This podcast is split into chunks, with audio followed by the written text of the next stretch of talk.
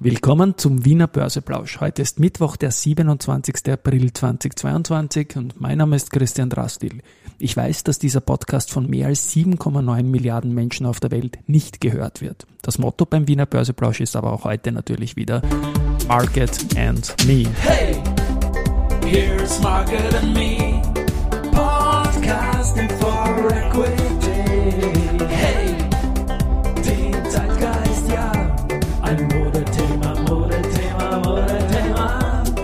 Börse als Modethema und die April-Folgen der Season 2 sind präsentiert von Wiener Berger und Seasonex.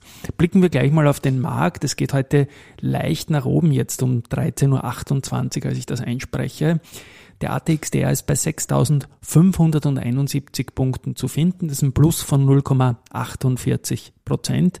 Und dieses Plus ist vor allem der Föstalpine zu verdanken, die 2,6 Prozent im Plus liegt.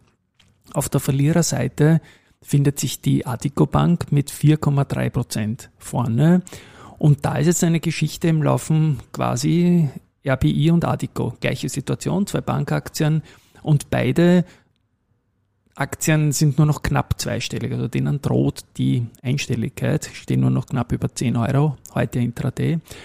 Und bei der RBI war es zuletzt am 18. Jänner 2015 der Fall, dass man einen einstelligen Schlusskurs hatte, bei der Artico am 24. Februar 2021. Mal sehen, wie das dann zum Tagesende ausschaut.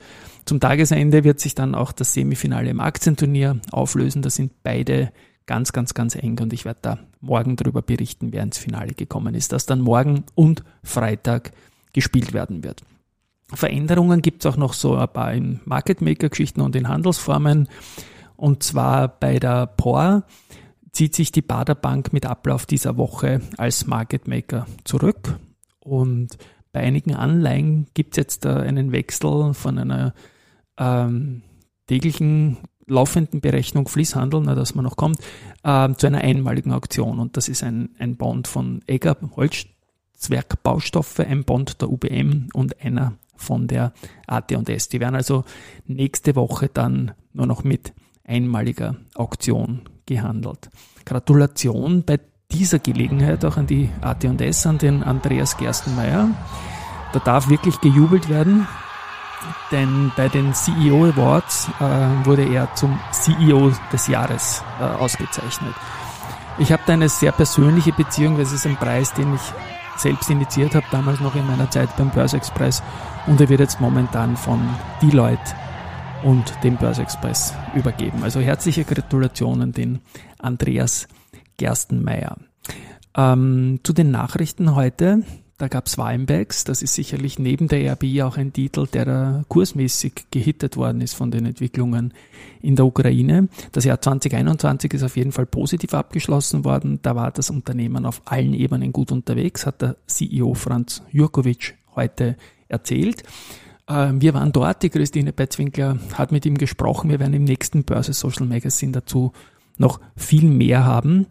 Die Zukunft ist natürlich das Wichtige jetzt in der aktuellen Situation. Man wird einmal die Dividende aussetzen für 2021, obwohl das ein gutes Jahr war, einfach als Vorsichtsmaßnahme.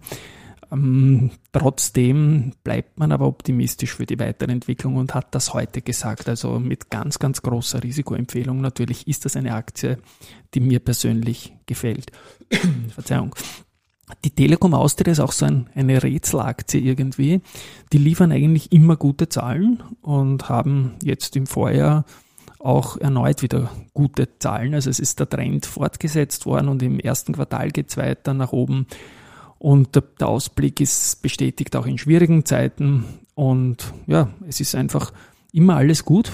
Die Aktie kommt nicht vom Fleck, hält sich allerdings in, in schwächeren Marktphasen auch relativ gut. Und ja, auch die Kollegen von Raiffeisen Research sind positiv gestimmt, was die Zukunft der Aktienkursentwicklung betrifft.